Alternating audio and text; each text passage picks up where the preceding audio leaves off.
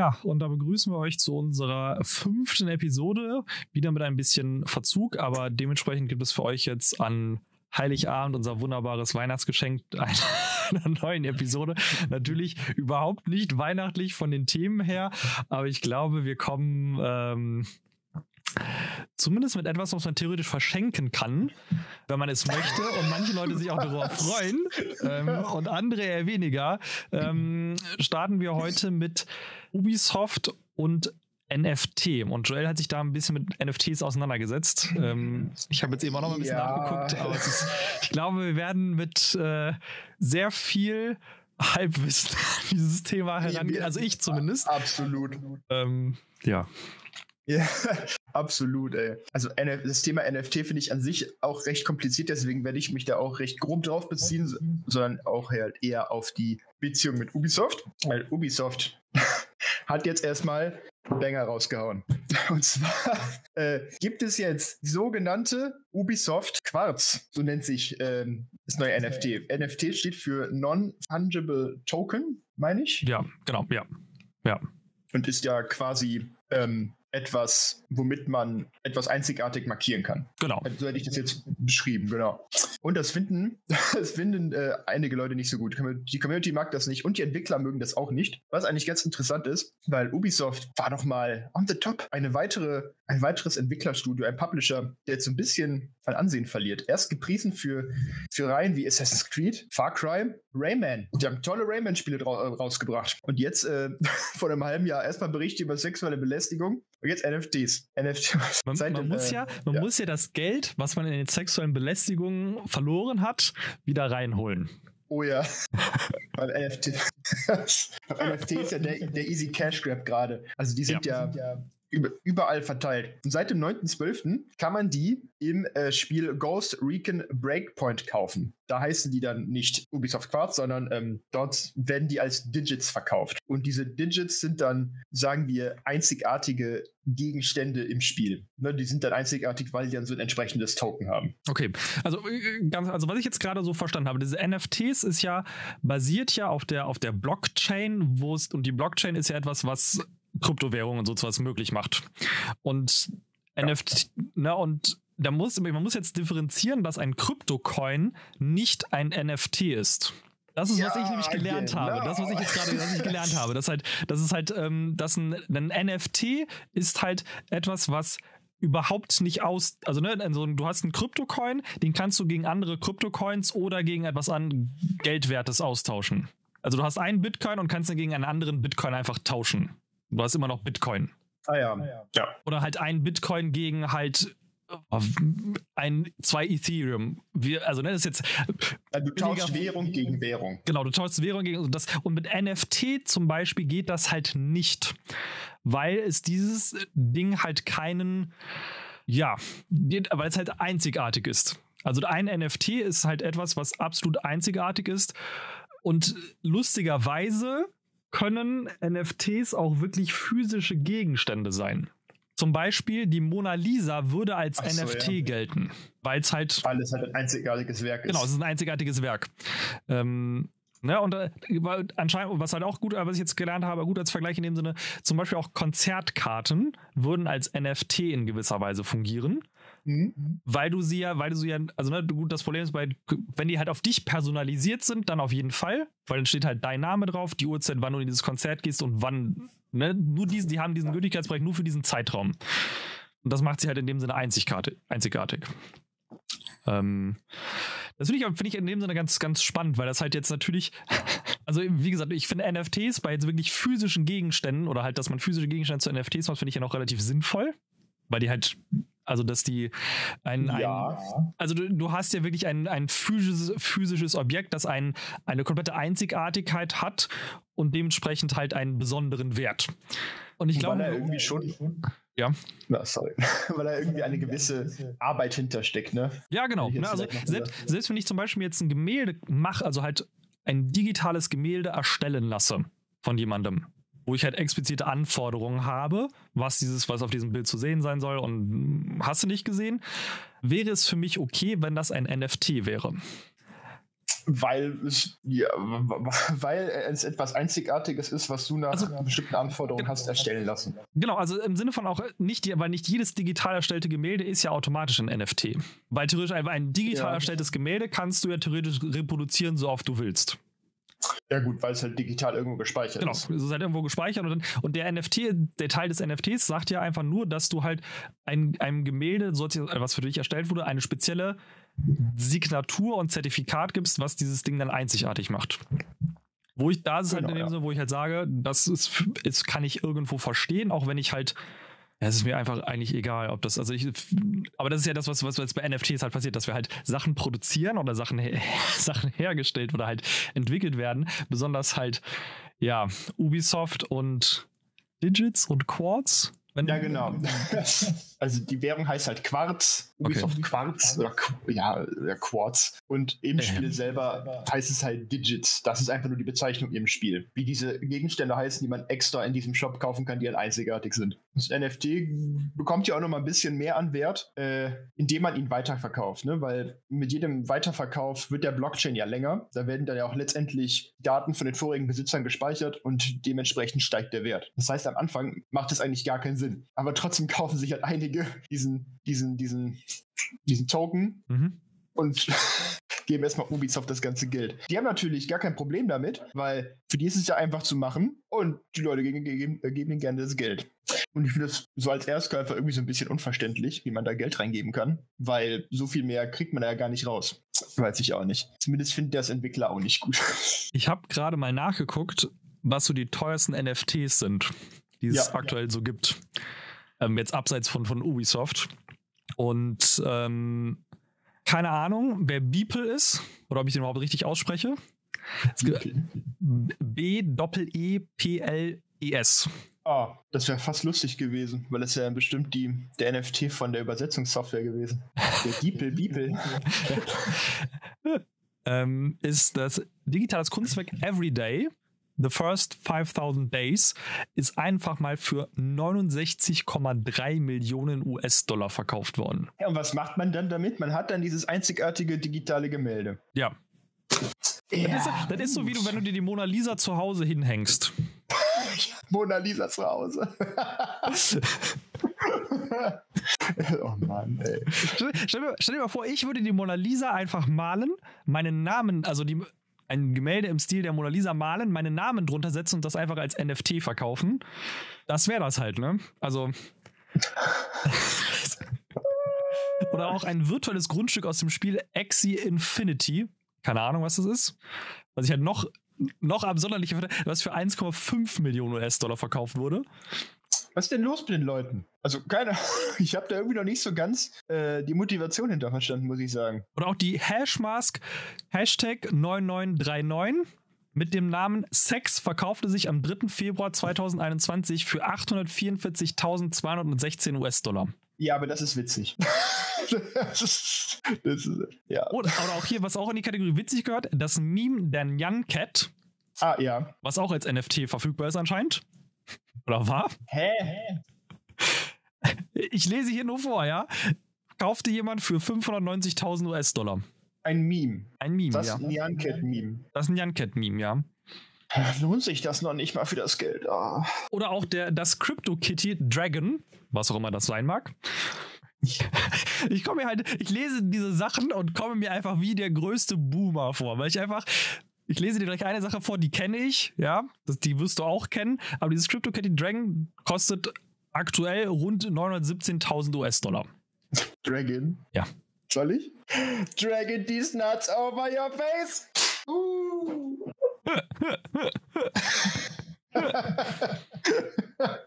ja. ja.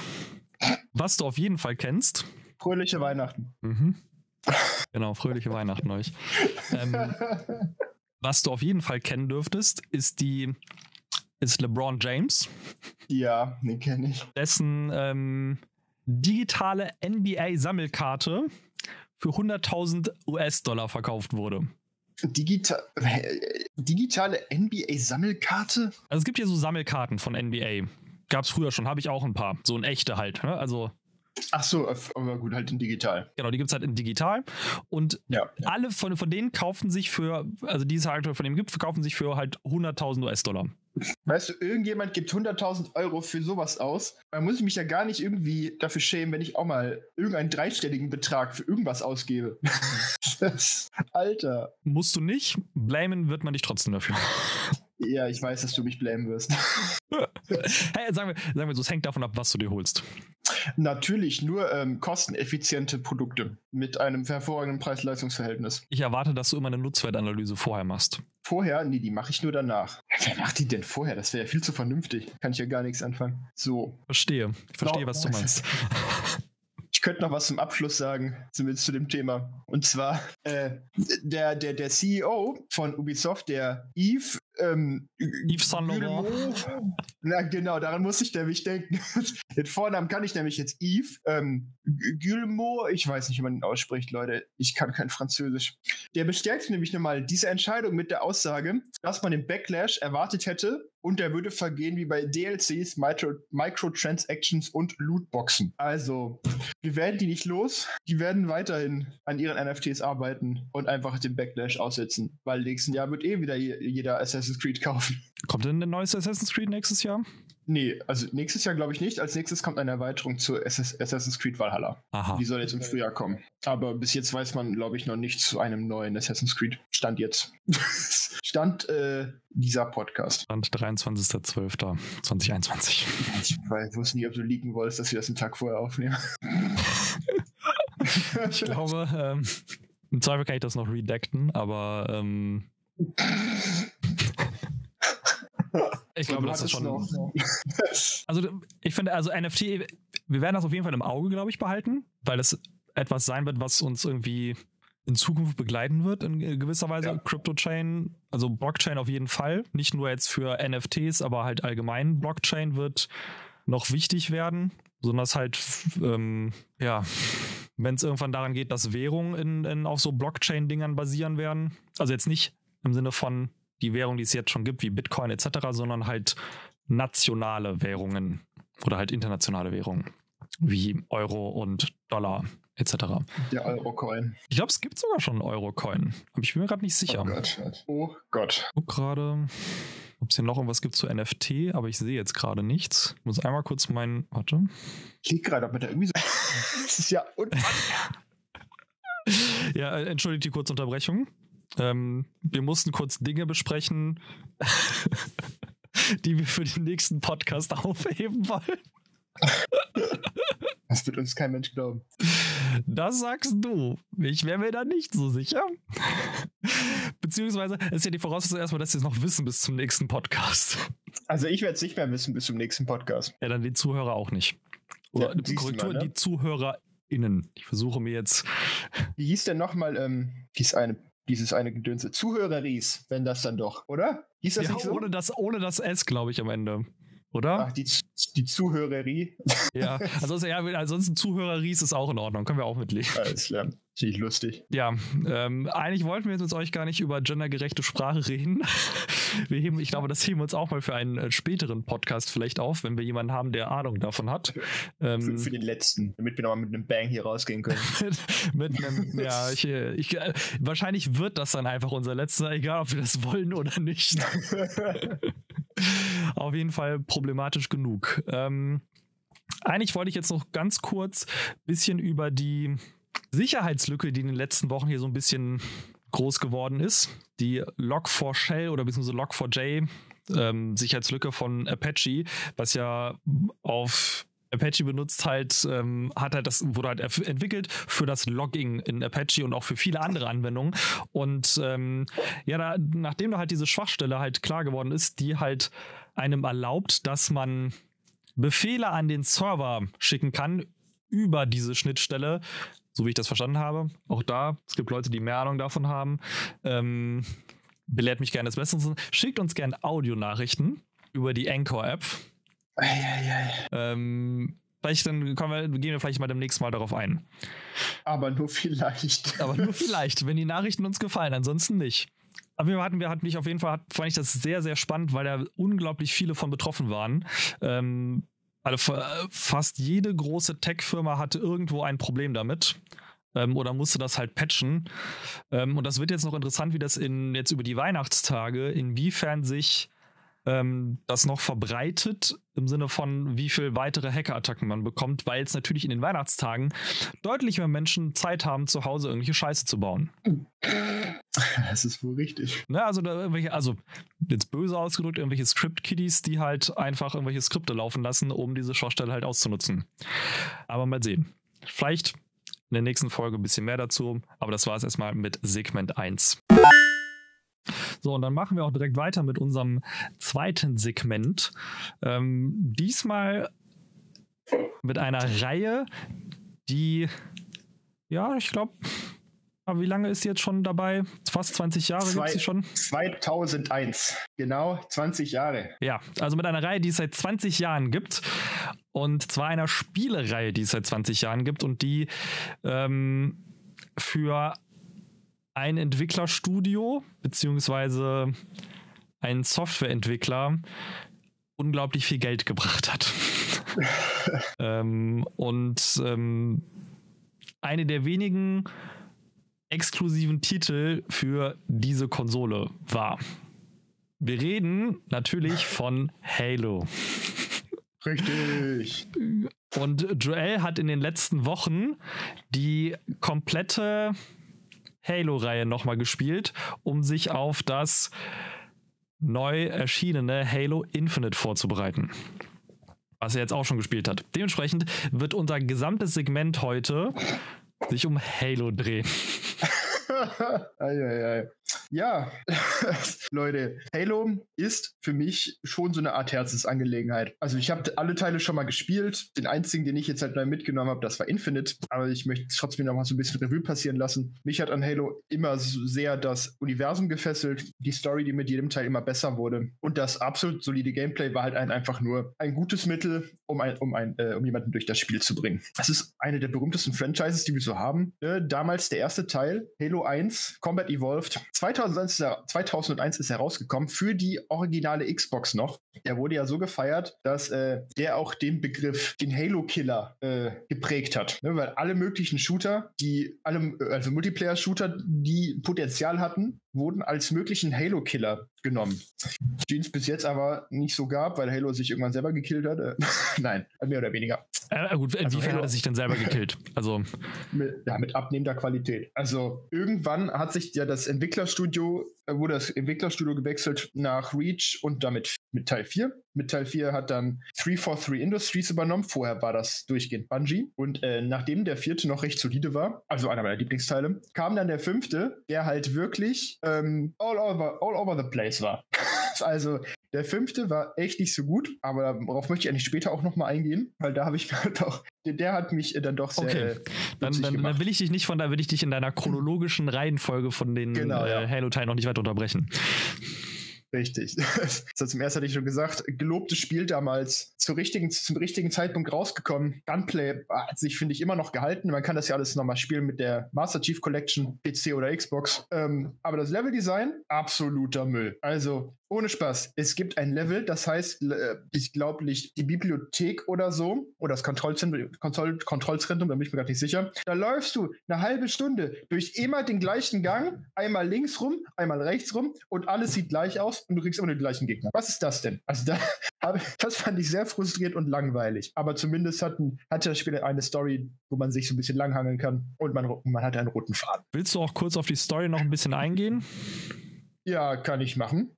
Das kann ich machen. Äh, okay. Äh, dass vielleicht unsere Zuhörer, die halt Halo noch gar ja. nicht gespielt haben und gar keine Ahnung haben, so ungefähr wissen, worum es ja. in Halo überhaupt geht.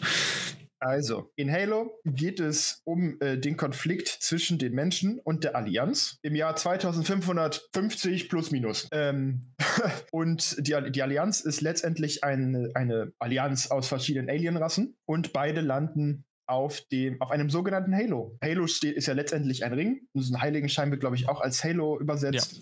Ja. ja. Und äh, es ist halt wirklich einfach ein riesiger Ring, im, der im Weltraum schwebt. Und nach und nach findet man halt heraus, dass der Halo eine Waffe ist von einem uralten Volk, den Forerunnern äh, oder auf Deutsch heißen die, glaube ich, Blutsväter. Die haben den gebaut, um die Flood, die Flut, einen Parasiten auszulöschen, der wirklich alles befallen kann und zu, ja, der, der, der verwandelt halt das, die Biomasse, die er befällt, zu dieser Flat, zu diesem Parasiten. Und das kann er mit so ziemlich jeder Art von Biomasse machen. Also jedes, jede Spezies, jedes Lebewesen würde davon befallen werden und so weiter und so fort. Deswegen gibt es halt diese Waffe. Und die Aufgabe des, der Hauptperson, des Master Chiefs, ein Spartan, ein Supersoldat, ähm, ist es, die Allianz davon abzuhalten, ähm, diesen Ring zu aktivieren, den Halo zu aktivieren und damit alles organische Leben, was dieser Halo erreichen kann, zu vernichten. Das ist so die Story vom ersten. Und der erste endet halt damit, dass man den Ring in die Luft sprengt. Belastend. Äh, so wie es halt ist. Weiter geht's dann in Halo 2, der, ähm, ne, es ist einfach letztendlich eine fast direkte Fortsetzung. Der eine kurze Zwischenfrage. Ja, ja. Bevor wir gerade zu Halo, Halo 2 übergehen. Es, von, den, von den Spielen, es ist ja später, also für mich jetzt storymäßig einfach nur interessant. Halo Reach ist ja eigentlich ein Prequel zu Halo, oder? Ja. Halo Reach spielt vor Halo 1, direkt davor. Beziehungsweise Ja, Halo ja- 1 beginnt mit dem Ende von Halo Reach. Ja, genau, genau. Ne, also es ist, ähm, deshalb war jetzt für, für mich, äh, weil wir, ich bin mir gerade nicht sicher, haben wir in Halo 1 noch andere Spartans?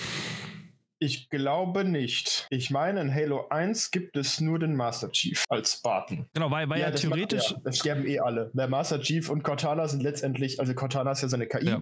die er in seinem Helm mit rumträgt. Ähm, und das sind letztendlich die einzigen Überlebenden vom Halo. Ja. Genau, weil jetzt in dem Sinne, weil ja natürlich in, in, in, in Reach haben wir ja noch in Anführungszeichen andere Spartans.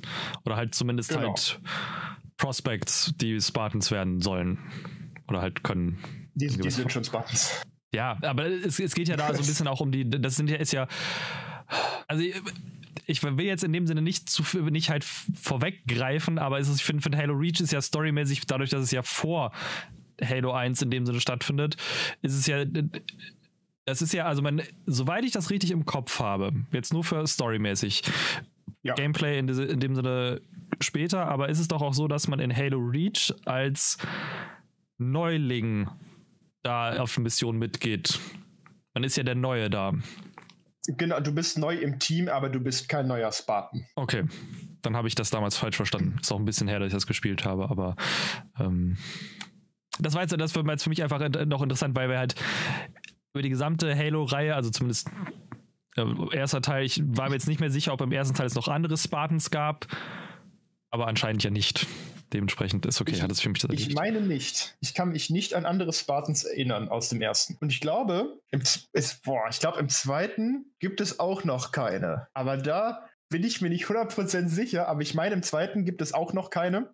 Aber dafür gibt es im zweiten endlich mal auch abwechslungsreiche Level. Es gibt viel mehr Schauplätze. Man hat nicht mehr diese Schlauchlevel. Und das ähm, ist, hat sich auf jeden Fall mehr gehalten, was, es, was so den Spielspaß angeht. Ne? Also das Gameplay wird sich nicht ändern. Ja. Und es ist ein Koop-Modus gekommen, glaube ich, mit Halo 2, wenn ich das richtig im Kopf habe. Hatten nicht alle einen Koop-Modus? Boah, Spätestens mit der MCC? Gut, also ich meine schon. Sonst können wir auch gerade mal nachgucken. Also ich weiß auf jeden Fall, dass man. Ich will jetzt natürlich nichts Ja, also- Falsches sagen.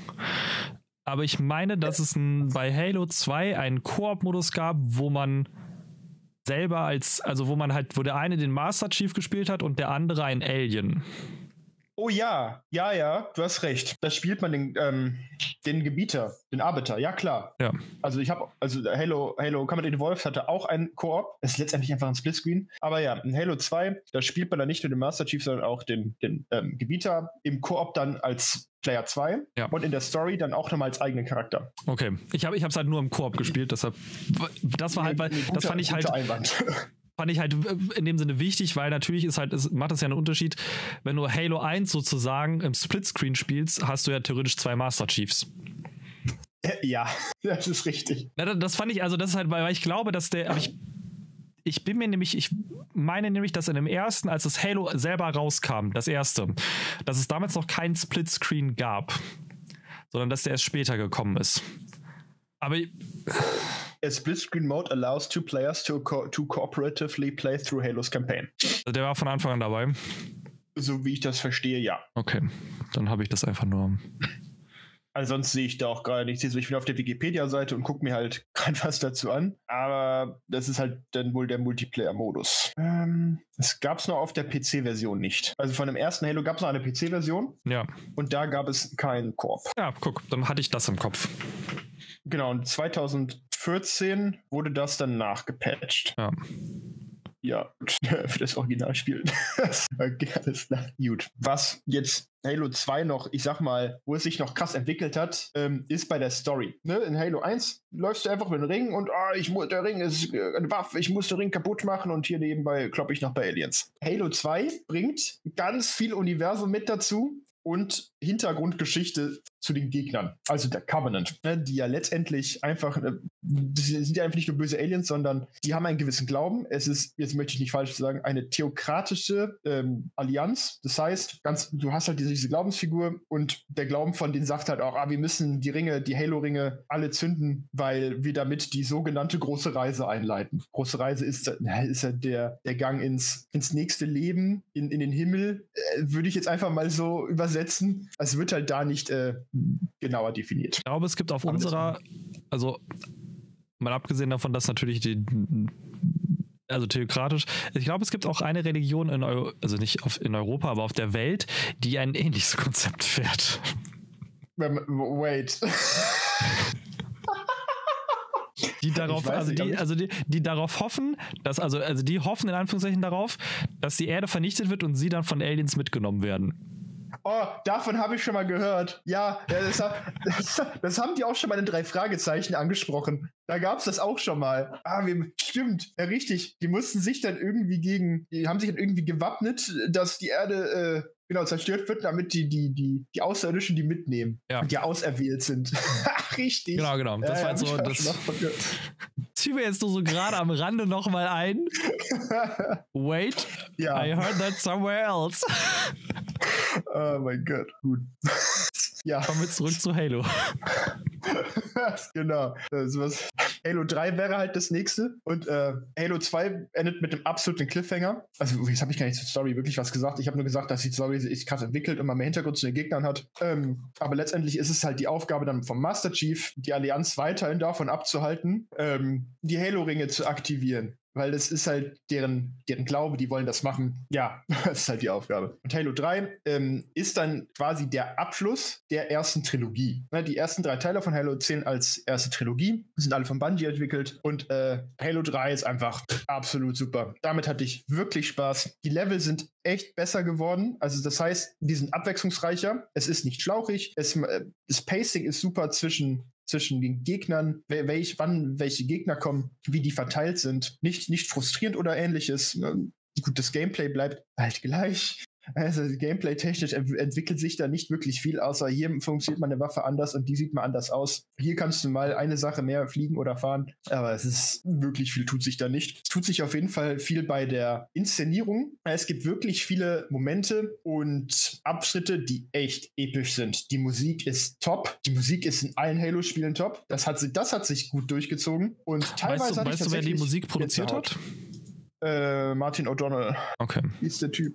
Martin O'Donnell, genau, der hatte ja auch zwischendurch dann seinen, ähm, hat ja einen riesigen Rechtsstreit mit denen wegen seiner Musik und so weiter. Dann übernommen von Michael Salvatori, der auch immer noch Musik macht. Ja, und dann wechseln dann zum Ende hin. Aber angefangen hat es mit Martin O'Donnell. Okay. So, genau. Und Halo 3 ist halt der Abschluss. Das heißt, es wird ähm, die sogenannte Arche gefunden, was so eine zentrale Plattform ist, auf der Halos gebaut werden. Fun Fact: Die Arche wird von einem Planeten betrieben als, als Energiequelle, weil es so viel Energie benötigt. Ähm, und von der Arche kann man alle Halos steuern. Das heißt, es ist so eine Zentralschaltung, da drückst du den Knopf und dann, ähm, ja, ähm, explodieren alle Halos. Plot Twist: Den Knopf können nur die Menschen drücken, weil die Menschen von den Blutsvätern auserwählt wurden, ähm, ihre Rolle zu übernehmen, die Galaxie so ein bisschen zu überwachen. Im Englischen heißt es The Mantle of Responsibility. Im Deutschen, keine Ahnung, der Mantel der Verantwortlichkeit. Ich will mir gerade nicht sicher, das habe ich jetzt gerade einfach ganz grob übersetzt. Aber auf jeden Fall, Halo 3, ein krasses Spiel, ein sehr guter Abschluss. Das ist, glaube ich, auch so ein Teil, den ich als erstes ans Herz legen würde, wenn man irgendwie ältere Halo-Teile spielen möchte, weil es halt da gut wird. Oh, kontrovers. Ich fand die vorigen Teile nicht gut. Halo 1 ist fucking schlecht gealtert. Ja, jetzt habe ich es gesagt. Habe ich eben auch schon ja, gesagt. Ja, aber gut, es ist von 2001 ist natürlich auch schwierig. Da kann man, ist gut, es gibt ein Remaster, aber da kann man nicht viel retten bei dem, was halt schon gemacht wurde. Ja.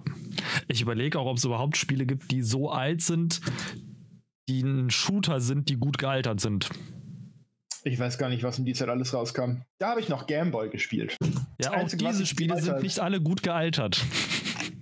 Hallo, also Pokémon Saphir ist natürlich nicht von 2001, aber es ist immer noch immer noch sehr gut spielen. gut, das Einzige, was ich da durch die Gegend geschossen habe, waren Fußbälle und Pokébälle.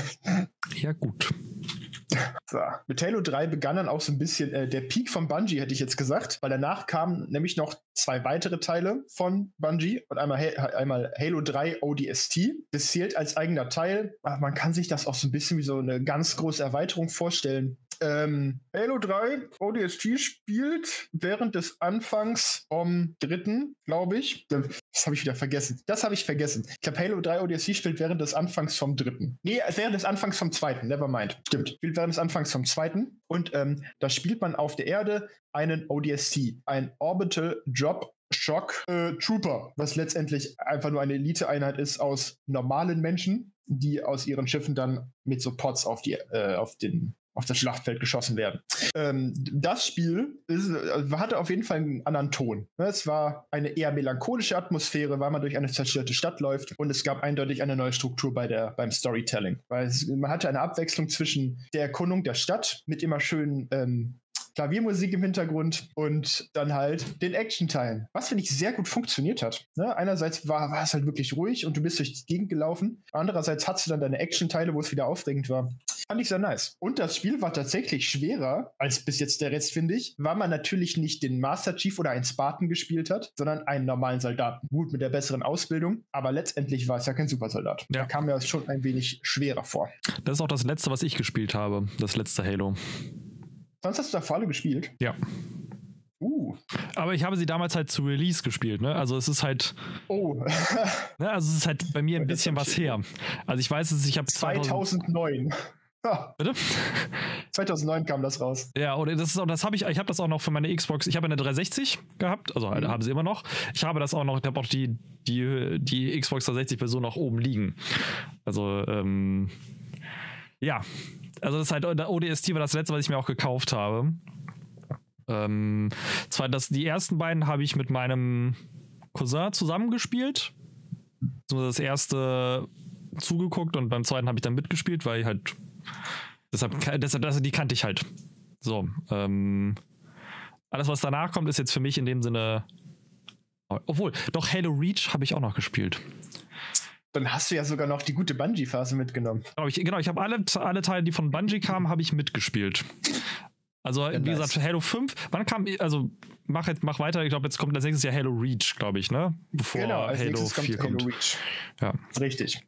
Jetzt kommt erstmal Halo Reach. Das Ende von Bungie. Aber was für ein Ende? Es ist wieder vom Ton her anders. Es sieht, ähm, es sieht halt optisch halt einfach anders aus. Es ist anders inszeniert, weil vor allem bei den Cutscenes ähm, ist es teilweise so, als hätte man eine statische Kamera, mit der dann irgendwie so rangezoomt wird oder zurück. So ein bisschen wie eine Überwachungskamera, hätte ich jetzt gesagt. Oder so ein Teleskop, nur halt, halt angepasst an die Umgebung. Und es gibt ein neues Theme. Und das fand ich alles sehr interessant, wie dann, wie, wie die, wie äh, Bungie dann doch mit noch einem Spiel Spiel ein anderes Feeling rübergebracht hat, komplett. Und Reach ist natürlich da von der Story her recht pessimistisch, weil es spielt vor dem ersten und man begleitet äh, das, no das Spartan Noble Team und bekämpft die Allianz bei dem ersten Kontakt auf dem Planet Reach. Ne, der Planet heißt Reach und ähm, ja, jetzt habe ich den Faden verloren. da gab es eigentlich nichts mehr zu sagen.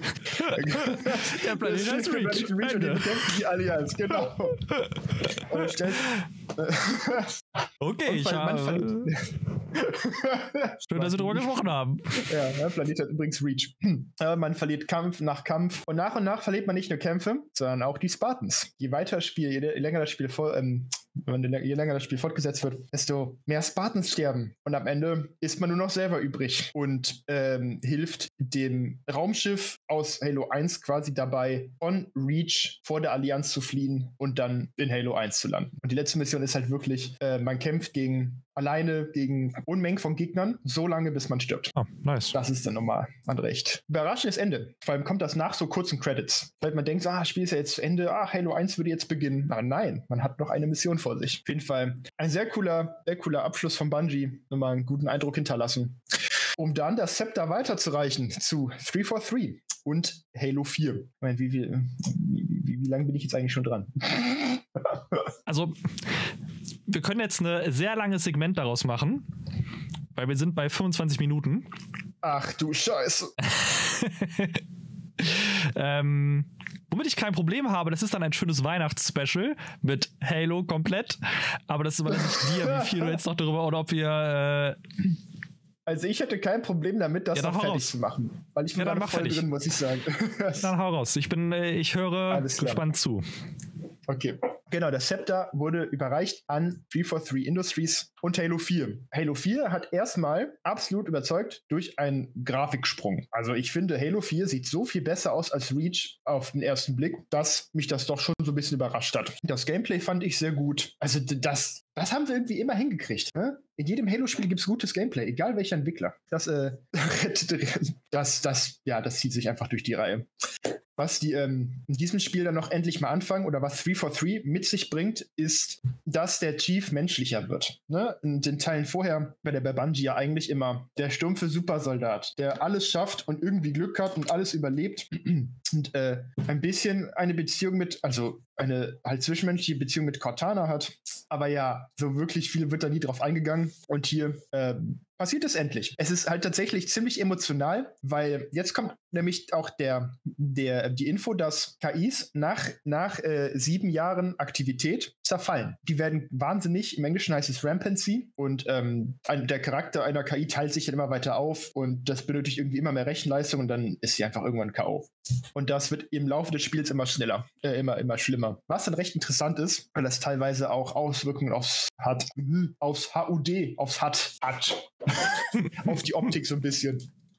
Die Story ist letztendlich ähm, der dritte endet damit, dass, also Halo 3 endet damit, dass ähm, der Master Chief in einem kaputten Raumschiff ist, durch eine, durchs All treibt im Kryoschlaf und Cortana den wecken soll, wenn er gebraucht wird. Wake me when you need me. Ein berühmter Satz aus dem dritten. Äh, und der vierte beginnt damit, dass Cortana ihn weckt, weil das Schiff von irgendetwas Unbekanntem gescannt wird. Es stellt sich heraus, die sind bei einem unbekannten Forerunner Blutsvater Planeten gelandet mit der Allianz hm, die ja irgendwie auch da ist, und äh, erwecken auf dem Planeten aus Versehen einen uralten Blutsväter-Commander, Kriegs, äh, ja, hier so ein Kriegsveteran, der im, also heißt, ist der Didakt und der ist halt einfach der, der Kriegsman, der Kriegsgott gefühlt, der, der Forerunner. Ja. Und ja, und da, und da beginnt es dann auch so ein bisschen, dass 343 zu viel Story reinbringt, zu viel abgehackte, weil da erfährt man erst, äh, dass es ja nicht nur die Menschheit jetzt gab, sondern auch davor, zu Zeiten der Forerunner. Das heißt, jetzt es gibt es quasi,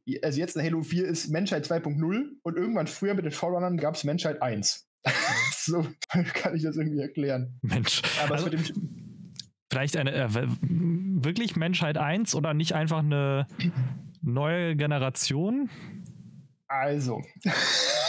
es war ursprünglich so. Damals mit Menschheit 1, die zu Zeiten der Forerunner gelebt hat, haben alle, also hat die Menschheit gegen die Flood gekämpft und dabei Teile von Forerunner-Strukturen zerstört. Ich glaube auch sogar einen ganzen Planeten, weil der Menschheit klar war, oh hey, die Flood ist gefährlich, wir müssen alles, was sie irgendwie davon berührt wurde, auslöschen. Aber das wussten die Forerunner nicht. Also haben die Forerunner ähm, die Menschheit dafür bestraft und die technologisch auf ein Steinzeitlevel zurückgesetzt. Hm.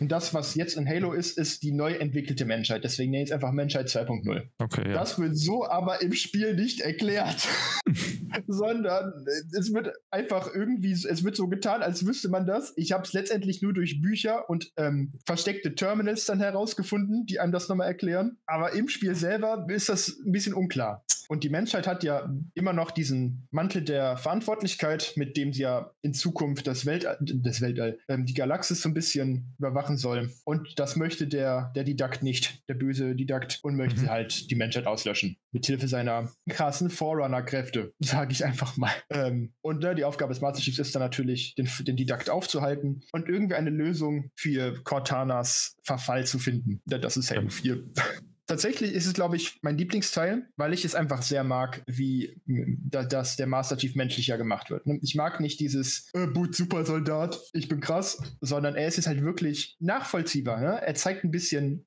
Emotionen, so wie er es halt kann und endlich mhm. mal so ein bisschen Ernsthaftigkeit mit Cortana. Ja, und das Spiel endet übrigens damit, dass Cortana sich opfert, weil ne, sie ist sich das natürlich bewusst, dass sie verfällt und möchte halt das Schlimmstmögliche vermeiden. Muss man halt ein Backup machen und das einspielen. Ja, hätte man das mal vorher gemacht. Wobei, hat das halt Sinn gemacht? Das ist natürlich auch so ein interessant, das ist halt auch so ein Gedankenexperiment, ob das überhaupt funktioniert hätte. Aber ist ja nicht so, als gäbe es nur eine KI. Ja, warum, warum hätte es nicht funktionieren sollen? Also machst du ein Backup von der sieben Jahre alten Cortana oder von der Ursprungs-Cortana? Man könnte jetzt darüber diskutieren, was es für Formen von Backups gibt und wie man sie am besten. Nein, das machen wir nicht. also man hätte natürlich erstmal ein vollständiges Backup ganz am Anfang machen können und dann ein inkrementelles. Was dann du bist, du bist auf jeden Fall ganz inkriminell. Hallo? Könntest du mich bitte nicht mit Leuten vergleichen, die wir.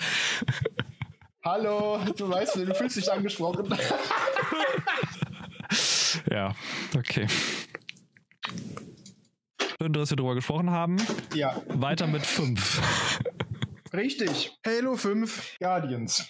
Ein ganz, ein ganz schwieriges Game. Wer kann nie sagen. Fazit, was ich einfach nur ziehen kann von dem Spiel ist, starkes Gameplay, also vom Gunplay und der Steuerung vielleicht das Beste. Es hat, also ich habe es auch nochmal dieses Jahr, äh, also letzten Monat auf der Konsole gespielt. Es hat tatsächlich da sehr Spaß gemacht. Also es hat sich sehr gut angefühlt. Mit dem Dash und dem Sprinten und dass die Waffen jetzt alles ein bisschen anders waren. Man kann mit jeder Waffe zielen. Ging vorher nicht. Und es war schon sehr spaßig. Hat sich auf jeden Fall sehr gut angefühlt. Grafisch ist es auf jeden Fall eine Weiterentwicklung von vierten. Es sieht ziemlich gut aus. Lief auch sehr flüssig auf der Xbox. Ne? Das war ja noch, Halo 5 ist Xbox exklusiv und wird es wahrscheinlich bleiben. Also es, es, gibt keine Pläne, das auf den PC zu bringen. Es gab mal eine Möglichkeit mit Xbox Cloud oder wie das heißt, aber das ist halt auch nicht das Wahre. Also man kann das aktuell gar nicht auf dem PC spielen. Das ist natürlich nicht, offiz schade. nicht offiziell. Genau. Okay. Gut, wir haben starkes Gameplay, st äh, gute Grafik und im Gegensatz dazu eine absolute Müllstory. Also, ich, ich weiß gar nicht, wo ich anfangen soll. Ähm, der fünfte spielt irgendwann nach dem vierten und wir haben letztendlich zwei Teams. Ne? Es gibt jetzt die, äh, die Squad-Mechanik. Man hat einmal Team Blau mit dem Master Chief ähm, und halt seinen Mates. Die Story dahinter müsst ihr euch irgendwo anders durchlesen, weil die wird natürlich nie erklärt. Und Team Osiris mit drei, mit vier anderen Spartans, die äh, dem Master Chief jagen sollen, weil der Befehle missachtet, weil er Hinweise darauf hat, dass Cortana noch lebt und er sie vielleicht retten kann. Das ist so grob die Story. und das Problem ist, je mehr sich die Story halt entwickelt, desto mehr Fetzen von irgendwelchen Lore-Schnipseln aus dem Halo-Universum werden reingeworfen und nicht erklärt. Verstehe ich nicht. Man, also man bringt acht, nee, man bringt sieben neue Charaktere rein und erklärt nichts. Ja, wer sind die denn? Und warum soll ich die auf einmal, warum soll ich mit denen auf einmal mitfühlen? Weiß ich nicht, verstehe ich nicht. Zumindest, zumindest war, waren die dann doch ganz gut äh, in Szene gesetzt. Vor allem ist halt immer noch Nathan Fillion mit dabei, der, den man halt kennt. Ne? Der war in ODST auch schon dabei, spielt dann immer noch seinen Charakter Buck, ein Spartan. Nathan Fillion kennt man aus äh, Firefly oder Castle oder Serenity ist der Film, glaube ich. Spielt da auf jeden Fall mit. Ja, ich habe ihn noch aufgeschrieben, ohne Wissen, abseits des Spiels ist die Story nicht verständlich kann ich so unterschreiben. Man kriegt vielleicht den roten Faden noch so hin, aber zu viele Informationen mit, viel, mit keinem Zusammenhang. Das ist Halo 5 für mich. Leider sehr enttäuschend, dabei war das Gameplay doch so gut. Belastend. Ja, ja, ja es, es ist halt einfach belastend. Ne? Es ist schade. Es gibt jetzt noch zwei andere Nebengames, das sind Halo Wars und Halo Wars 2. Die werde ich, da werde ich jetzt nur kurz was zu sagen, weil letztendlich, also vor allem Halo Wars, also Halo Wars ist ursprünglich das erste Real-Time-Strategy-Game für die Xbox, äh, sowas wie StarCraft beispielsweise oder, äh, was ist denn noch ein RTS? Es ist wie StarCraft, nur mit Halo. Und äh, ja. Mein, also es ist halt ja, doch, es, es, Halo Wars ist definitiv eher StarCraft als, als Age of Empires, würde ich behaupten, oder? Ja. Okay.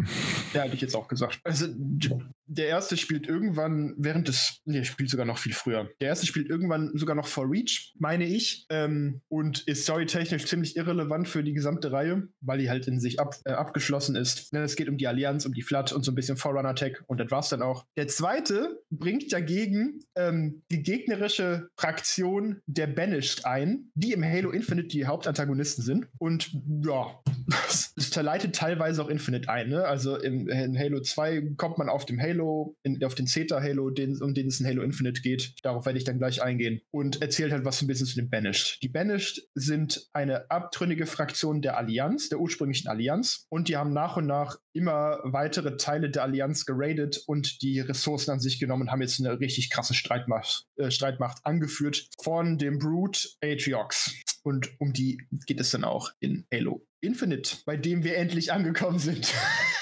ich glaube, ich habe noch nie so viel am Stück geredet. Aber ist gut. Halo Infinite, der neueste Teil der Halo-Reihe, soll ein Soft-Reboot der Reihe sein. Ne, nachdem Halo 5 nicht so gut ankam, nicht nur bei mir, möchte ich einfach mal, mal kurz erwähnen, dass ich nicht der Einzige bin, der Halo 5 doof fand. ähm, und soll sowohl alte als auch neue Spieler, Spieler abholen. Storytechnisch spielt das ungefähr ein halbes Jahr nach dem Ende von Halo 5 und hat und möchte irgendwie versuchen, den Cliffhanger von Halo 5 so abzuschließen, dass ähm, man trotzdem eine gute Geschichte noch erzählen kann, ohne zu sehr auf die alte einzugehen, was sie auch ganz gut hinkriegen. Was ist die Story? Ähm, der Master Chief ist auf dem sogenannten Zeta Halo, einen neuen Halo, den man vorher noch nicht kannte und muss dort die Banished, die jetzt die Kontrolle über diesen Halo haben, halt vom, vom Ring runterwerfen, damit die sich nicht an der, damit die nicht die Menschheit auslöschen. Weil jeder möchte die Menschheit auslöschen, weil die Menschheit ist böse. Keine Ahnung, okay. niemand mag die Menschheit. Ja, ist verständlich. Dem kann man es denn, denn verdenken, genau. Ja, also, ich glaube, dass es geht vielen Menschen so, dass sie sich, dass sie keine Menschen mögen. Sollte man mal drüber nachdenken ob man nicht auch zu den Banished gehen möchte, genau. So, was bringt das Spiel Neues mit sich? Eine Open World. Es ist aber letztendlich eine Open World nach der Ubisoft-Formel. Also man kann sich frei auf dem Ring, ähm, auf dem Halo-Ring bewegen. Es ist frei erkundbar. Dafür hat man auf der Karte verschiedene Objectives. Es ist halt wirklich wie bei Far Cry. Du kannst deine Außenposten befreien. Du machst hier ein Gebäude kaputt, dann kriegst du XP. Und hier nimmst du so einen Propagandaturm ein oder rettest einen Squad und dann bekommst du sogenannte Valor-Punkte. Mit den XP schaltet man Fähigkeiten frei frei, wie zum Beispiel den Grappling Hook oder einen Dash oder eine aufstellbare Deckung. Und mit den, mit den Valor-Punkten, also V-A-L-O-R, ich bin mir gerade nicht sicher, wie ich das übersetze. Sowas wie Ehre? Ja, schon Ehre. Also Valor ist schon ist eine Form von Ehre, ja. ja ja, ne, Ehre Punkten, Weller Punkte, da kann man sich Waffen freischalten, die dann an den bereits eroberten Feindbasen äh, generiert werden können. Der Grappling Hook ist eine insane Erweiterung. Also, den zu benutzen, macht so übertrieben Spaß. Ähm, da hat man kann Momentum aufbauen, dann, irgendwo, dann kann man sich irgendwo hinschwingen, man kann auf Gegner springen und die dann kloppen, aber man kann sich auch explodierende Fässer ranziehen und die dann werfen. Also, die Möglichkeiten damit sind übel nice und vor allem in den Fights macht das ziemlich Spaß. Also, Fights, Gunplay, Gameplay top. Ich hatte so viel Spaß mit dem Spiel. Vor allem, weil, man, weil du ja so viele verschiedene Optionen hast zu kämpfen. Die Waffen sind teilweise leicht anders und sehen halt auch anders aus spielen sich super crisp. Du kannst Dinge durch die Gegend werfen, du kannst dich auf Leute hucken, du kannst die wegdashen. Noch irgendwie Fahrzeuge, wenn auch ein Fahrzeug in der gegnerischen Basis ist, kannst du das auch nehmen. Die Fights machen richtig Spaß, sind super flüssig, vor allem in der Open World. Sandbox-mäßig ist es alles sehr, sehr frei. Es können irgendwelche random Dinge passieren, wenn die gegnerischen Patrouillen auf den Wegen sind. Ich hatte auf jeden Fall ziemlich Spaß damit. Was 343 hier weiterhin sehr gut macht, ist die Vermenschlichung des Master Chiefs. Ich finde, das geht eindeutig in die richtige Richtung, weil dann kann man endlich auch mal so ein bisschen näher aufbauen.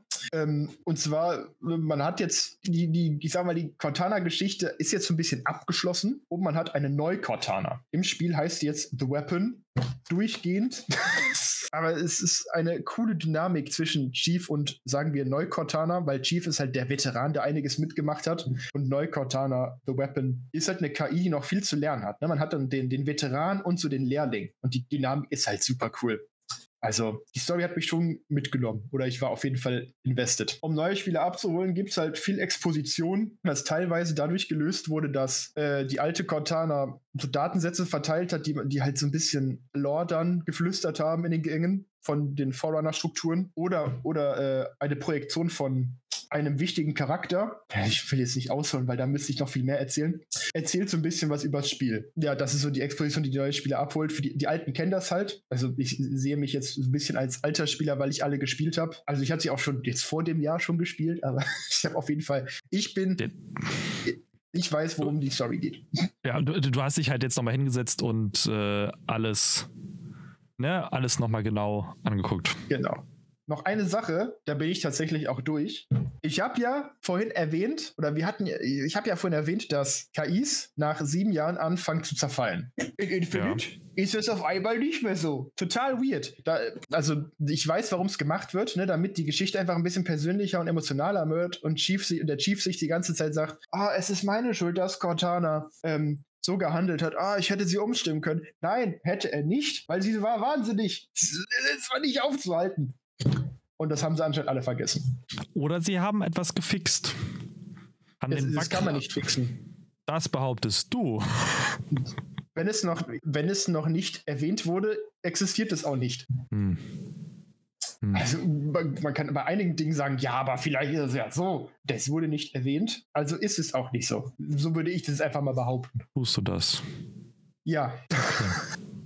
Also du kannst mir nicht erzählen, dass sie auf einmal einen Bug gefunden haben und dann gesagt, den behoben haben, obwohl Cortana nicht mehr auf der Erde war. Ne, im, vier hat die, Im vierten hat die sich ja geopfert und im fünften war die dann auf einer Forerunner-Welt und dann ja. war sie auf dem Zeta-Halo und die war ja nicht mehr in Reichweite von, von, von der Erde. Oder die wurde ja nicht auf einmal hier genommen und dann hier, wir fixen dich kurz und dann wieder zurückgestellt. Okay. Also ich, ich, ich bin da so ein bisschen, also keine Ahnung, ich würde, jeder Bug ist fixbar. Ja, es ist, es ist ein Science-Fiction-Spiel. Es ist eine Geschichte. Also. Ja, alles gut. Also, was es, ich es ist vielleicht einfach kein Bug, sondern auch einfach einen, ein Feature. Eine, ja, ein Feature.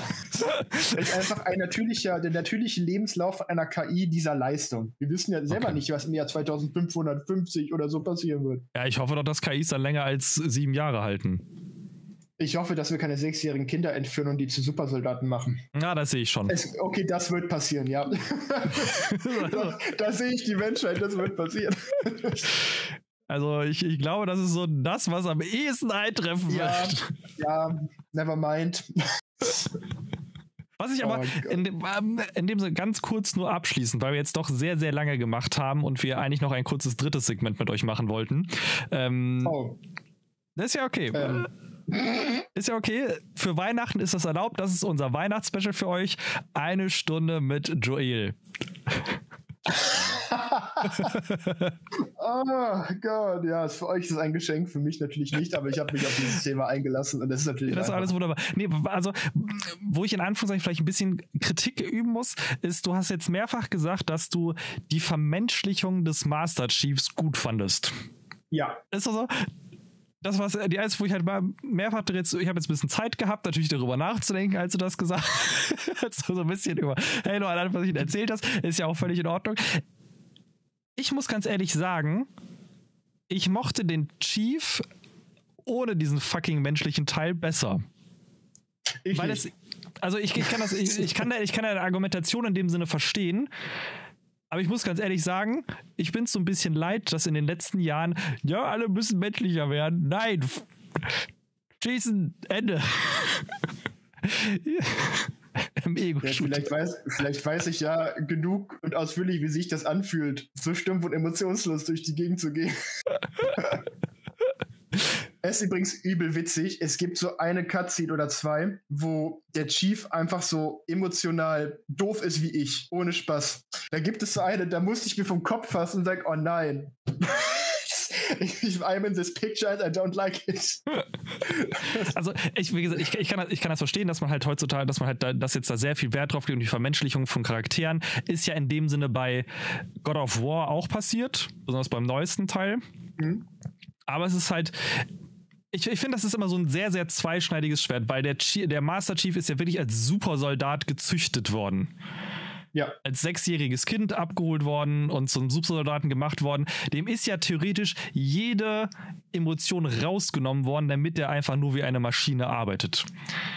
Naja, er hat jetzt hier nicht so seine Zauberexperimente gemacht wie beim Witcher. Ja, aber Wir, Witcher kommen wir nochmal in, in einer anderen Folge zu.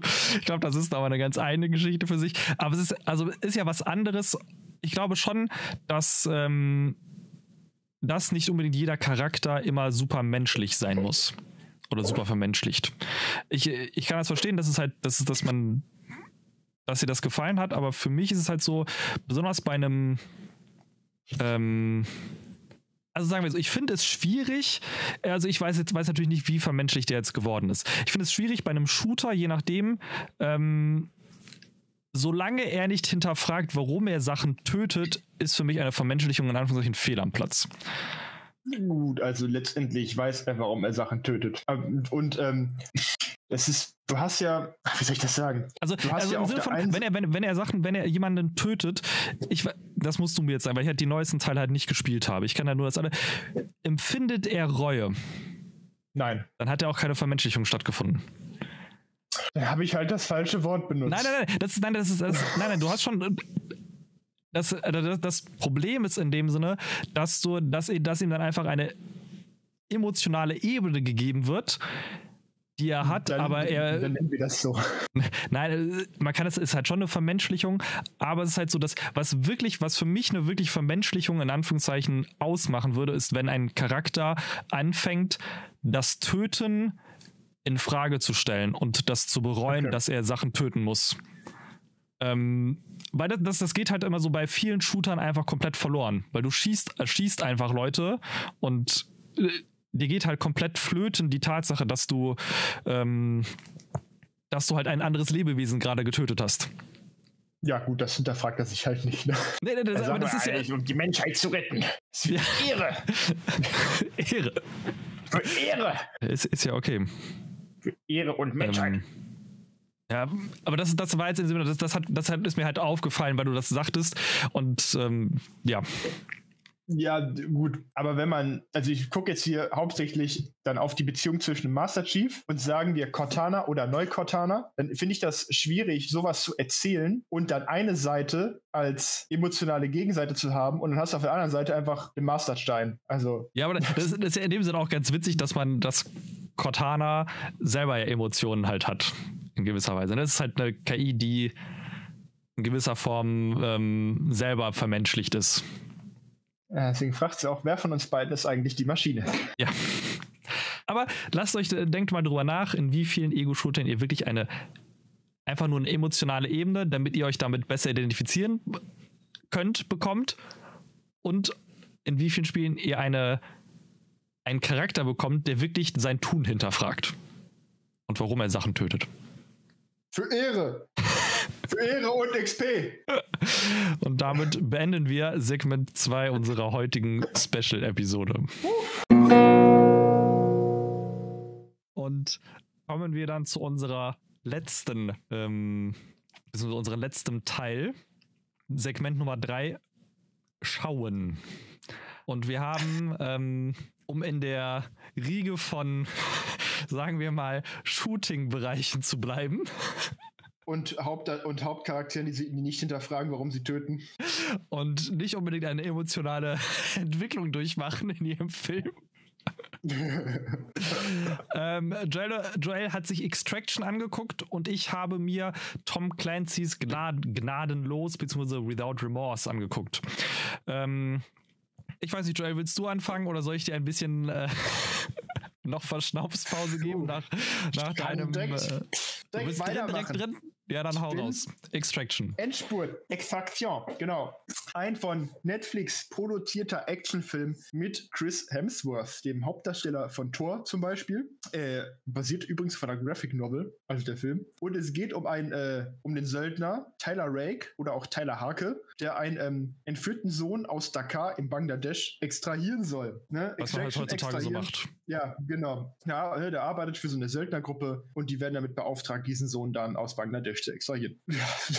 also Action ist auf jeden Fall ein gutes Genre, was den Film bezeichnet, weil es ist wirklich fast durchgehend Action im Film. Ähm, der Regisseur ist ein Stuntman und auch Koordinator. Das heißt, wir haben auf jeden Fall schon mal äh, gute Action-Szenen. Die sind wirklich gut choreografiert. Ähm, die Kampfszenen sind ziemlich nice. Schön mit Impact auch. Das heißt, dass die, dass die Kämpfer halt auch wirklich was einstecken, verletzt aussehen oder halt auch ähm, was in sich stecken haben.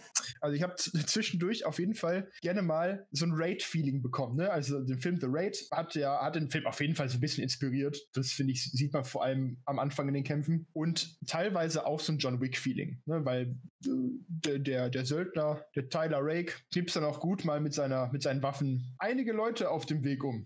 Was ich tatsächlich sehr beeindruckend fand teilweise, dass ähm, neben diesen gut choreografierten Action-Szenen, dass die auch gerne mal auf One-Takes gesetzt haben. Also nicht richtige One-Takes, sondern Szenen, die einfach nur so aussehen sollen, als wären es welche. Wenn du weißt, was ich meine. Mhm. Ja kam dann doch schon recht cool rüber. Es hat auf jeden Fall, hat auf jeden Fall ziemlich Spaß gemacht, sich ihn anzugucken, weil die Kämpfe einfach gut gemacht sind. Ähm, Chris Hemsworth ist wirklich gut in der Rolle. Also es ist zwar ein Actionfilm, aber er bringt es gut drüber. Viel Einsatz in den Szenen. Ne? Das ist jetzt nicht so ein Schnitthackgewitter, sondern der hat, der hat gut mitgemacht. Und auch dann in den Szenen, wo er dann so ein bisschen, die so ein bisschen ernster waren, finde ich, hat er es auch einfach überzeugend rübergebracht. Gut. Und das, die Story ist, wie man vielleicht erwartet hat, ziemlich irrelevant. Ne? Soll halt ein Kind rausholen, dann wird er mittendrin mal betrogen und am Ende ist er halt der Held, der das Kind halt rettet. Weil man auch sagen muss, dass die Chemie zwischen Hemsworth und dem Kind, äh, zwischen Tyler Rake und dem Kind ziemlich gut war. Ne? Das Kind ähm, war jetzt nicht das 0815 nervige, doofe Kind, was links und rechts was umwirft und dann mal stolpert, sondern es hat ziemlich gut funktioniert. Also es hat mich nicht aus dem Film genommen, ich habe mich nicht aufgeregt oder so, sondern hat auf jeden Fall den Flow vom Film instand gehalten. Wenn ich das richtig sehe, ist der, der, der, musste er jemanden rausholen, der der Sohn eines Crime Lords ist, wenn ich das richtig sehe, ne? wenn ich richtig verstanden habe, ne? Richtig, der Sohn ist der Sohn eines Crime Lords in Indien okay. und wird mhm. von einem Crime Lord aus Bangladesch entführt. Okay. Ich habe hab jetzt gerade mal geguckt, weil ich habe gar nicht, also ich dachte, der Film wäre erst dieses Jahr rausgekommen, aber der kam halt einfach im April letzten Jahres raus. Ja, der ist noch nicht so alt. Ich habe ich hab halt gedacht, der wäre dieses Jahr erst rausgekommen. Aber er kam halt. Oh, ach so. Der kam 2020 raus. April 2020. Und ich denke mir so, habe ich. Also ich habe ich hab halt wirklich halt erst jetzt vor kurzem auf dem, auf dem Schirm gehabt. Deshalb bin ich halt so irritiert, mhm. dass, ähm, dass der schon so lange draußen ist. Das natürlich witzig gewesen, wenn dieses Jahr erst rauskam, weil jetzt im Dezember auch die Dreharbeiten zum zweiten beginnen. Genau, genau. Das, Geil, war, das auch, der war gut, schnell weitermachen. Ja, das war ich gerade irritiert, dass der halt im, im, im dass dieses Jahr im ähm, ab Anfang diesen Monats halt auch die, die, die Aufnahmen für den zweiten Teil schon stattgefunden haben. Aber okay, das ist ähm, manchmal gehen so Filme an einem auch so ein bisschen vorbei, wenn man sie nicht ähm, direkt mitbekommt. Auch wenn er natürlich kritisch so ein bisschen ähm, nicht ganz so gut rausgekommen. Aber gut, es ist halt ein Actionfilm. Ne? Man darf jetzt in dem Sinne nicht viel erwarten. Ich finde, ähm, es ist einfach, das ist gutes Popcorn-Kino. Ne? Das ist jetzt kein schwerer Film. Es ist gut gemachte Action, die cool aussieht, die Spaß macht, mit einem guten ähm, Action-Schauspieler. Ja, kannst du halt eigentlich immer so einem Film haben, hätte ich jetzt gesagt. Das, ja. das kann man sich immer mal angucken. Ja gut, ich habe jetzt aber auch, ich habe jetzt gerade mal geguckt, hier Russo hat der den, hat das ja geschrieben, den, den das Drehbuch. Ah ja, sind das, sind das nicht hier diese Marvel-Brüder? Ja, genau. Anthony und Joseph Russo. ähm, und die haben halt beide auch die, die Story jetzt hierfür geschrieben. Das ist natürlich dann, ähm, ja. Ja, ich bin mir sicher, dass die da nicht lange dran saßen. Ja. Sie haben wahrscheinlich in der Zeit, haben, als sie den geschrieben haben, waren sie wahrscheinlich eher mit, noch mit Endgame beschäftigt. Hätten die das mal nicht gemacht, weil hätten die. Äh, egal, das ist ein anderes Thema. also die haben halt auch ähm, ja, für den, den zweiten jetzt auch die, die Story geschrieben. Finde ich, find ich interessant. Finde ich interessant. Das ist halt echt so ein Nebenjob, ne? Hauptjob so Marvel-Film, Nebenjob, ja, mal kurz hier Extraction schreiben. Ja. Also die haben ja auch nicht alle Marvel-Filme, also sie haben vorwiegend die Captain America-Teile geschrieben. Ja, der kenne ich Winter Soldier auch. und Civil War und halt Infinity War und Endgame. Die sind von denen geschrieben worden. Aber okay, interessant. Dann ist also, das erklärt natürlich auch, dass da ähm, Chris Hemsworth mit drin ist sondern weil sie halt, weil er halt auch mit Produzent ist des Films. Aber gut. Ja. Wie das heutzutage so ist. Ne? Also fast jeder Schauspieler ist irgendwo auch mit Produzent seines eigenen Films. Ja, man braucht das Geld, ne? Naja, das ist halt die Frage, ne? Wenn du den halt produzierst, gibst du ja auch eigenes Geld wieder da rein. Ja, kann man, wenn man irgendwie überzeugt von dem, von, dem, von dem Skript ist und man denkt, ja, es könnte lustig werden, kann man, Ja. weiß ich nicht, dann sehe ich auch. Ich glaube, das ist auch so bei, bei, bei äh, Keanu Reeves bei einigen Filmen so, dass er da. Ja. Ich habe jetzt letztens halt eine. Kurz noch nebenbei, bevor ich zu meinem Film komme, ähm, Keanu Reeves, der halt sagte, er hätte gern auch von Constantine oder Konstantin im Endeffekt den einen zweiten Teil gemacht, ähm, aber hat halt kein Produktionsstudio gefunden. Ja, Keanu Weil er, er wäre bereit gewesen, die Kosten dafür zu tragen. Das fand ich halt auch nice. Ist einfach ein cooler Typ. Ja. Und ich hätte auch, also Konstantin hätte ich auch echt gern gesehen. Also da fände ich halt auch eine Fortsetzung richtig nice. Habe ich nicht gesehen, den Film. Ja, kannst du ja auf deine Liste packen. Ah, Das ist ganz hier, nett. Ja, genau. Das ist hier so ein, weiß nicht, so ein Dämonenjäger-Shit. Ja, ja, ja. Alles klar. Ähm, aber gut, da ist jetzt natürlich jetzt auch neu der neue Matrix rausgekommen, Resurrections, glaube ich. Ja. Wird auch interessant. Also würde ich mir auch gerne demnächst angucken, vielleicht. So, kommen wir aber zu dem, was ich mir noch angeguckt habe. Ich habe, gut, ich habe sehr viel geguckt, aber halt, weil wir natürlich in dem Genre Actionfilm mit wenig Handlung oder halt schwieriger, also halt, ja, was heißt wenig, also halt mit ähm, Actionfilm halt mit, mit ähm, zwei sehr gute, also sagen wir so, ich habe mir angeguckt, Gnadenlos oder Without Remorse, den, ähm, was auf dem Buch von Tom Clancy basiert, was auch Without Remorse heißt, ähm, und mit Michael B. Jordan in der Hauptrolle. Kam auch im April diesen Jahres raus auf Amazon Prime. Auch wenn ich das jetzt erst mitbekommen habe, aber okay, das ist halt. Actionfilme sind nicht so auf, anscheinend nicht so auf meinem äh, Filmeradar oder halt sowas. Ja, manch, So, manchmal obwohl ich ist eigentlich- nicht so viel Marketing, ne? Also manchmal ist Die einfach nicht ist halt so viel Amazon, Marketing, also, also das, dadurch, dass es halt ein Amazon Original Movie ist, also halt von Amazon mitproduziert, Hm. finde ich es, ähm, finde ich es halt merkwürdig, dass es mir bei Amazon nicht früher schon vorgeschlagen wurde. Ja, okay. Ja. Also, dass es das halt, dass ich das bei Netflix nicht aber mir vorgeschlagen, ja, okay, aber halt bei Amazon hätte ich jetzt eher gedacht, dass es dann einem eher mal vorgeschlagen wird. Aber wahrscheinlich war meine, mein Algorithmus wieder auf andere Sachen konzipiert. Aha, Ja, Fantasy. natürlich. Ähm, ja, auf jeden Fall, worum geht es in äh, Gnadenlos? Es geht halt darum, dass wir einen, wir haben einen Hauptcharakter, der ein Navy SEAL ist, der nach, ja, in, ähm, in ein Assad-Gebiet geschickt, also halt in ein, ähm, ja, Syrien. in Syrien halt hingeschickt wird und ähm, Leute, um da halt eine Gruppe, äh, Leute halt zu befreien, die halt Geisel genommen wurden. Was sich dabei halt herausstellt bei dieser Geiselnahme ist aber, dass diese Geiselnehmer keine Assad-Leute sind, sondern russisches Militär. Sodass die halt eine russische Zelle auseinandergenommen haben, ohne es zu wissen. Und er kommt halt dann nach Hause, passiert erstmal nichts und dann geht, geht das halt so nach und nach los, dass das russische Militär anfängt, ähm, die Leute, die bei diesem Einsatz beteiligt waren, einen nach und nach ja, auszuschalten. Und ähm, so weit, dass er halt, dass er halt bei sich zu Hause irgendwann, also er hat eine Frau, die schwanger ist, letzter Monat, also kurz vor der Entbindung. Und ähm, er ist halt unten, weil seine Frau halt früher, also er ist im, im Keller, hört halt Musik auf seinen Kopfhörern und seine Frau liegt halt im Bett, weil sie halt schon schlafen ist, wie das halt so ist. Und der Strom geht aus, seine Bluetooth-Kopfhörer und sein Laptop funktionieren noch eine Zeit lang, bis die irgendwann halt auch ausgehen und er sich halt wundert, äh, warum, warum keine Musik mehr? Und merkt halt, dass halt Stromausfall ist. Hey, wie lange ist er denn im Keller mit seinen Bluetooth-Kopfhörern? Ja, also wenn du halt überlegst, so ein Laptop hält zwei Stunden in Anführungszeichen, bevor der vom, also bevor der seinen Geist aufgibt. Und wenn du dir halt nicht so den, ne, wenn du dir halt eher so eine Laterne angemacht hast wegen Beleuchtung, dann merkst du halt auch nichts, wenn der Strom ausfällt. Ja, auf jeden Fall ist er halt, Alles klar. wie gesagt, ich, ich, du siehst, was ich meine mit äh, handlungsmäßig sehr hoch. ja. Ähm, nee, also ist ja theoretisch ist das denkbar, wenn du Noise Canceling Kopfhörer auf hast und nicht mitkriegst. Also in den USA ist ja auch Stromausfall nicht etwas, was komplett untypisch ist. Ja. Wir hatten eine ganze kurz, ganz kurze kleine technische Störung, die wir jetzt hoffentlich behoben haben. Und ähm, um kurz wieder für mich reinzukommen, wir waren ja dabei, dass wir John Kelly, so heißt überhaupt übrigens der Charakter dieses Films, der Hauptcharakter, der von Michael B. Jordan halt porträtiert wird, War das nicht ein amerikanischer Außenminister? Das kann Hier sein. ist von John Kerry. Kerry, ja. Das ist Ja, der, der andere. nevermind. ja. Ja, so, also. Also es geht halt darum, dass er halt ähm, ist halt bei sich zu Hause, nachdem dieser Einsatz halt war, die Leute halt rausgeholt haben.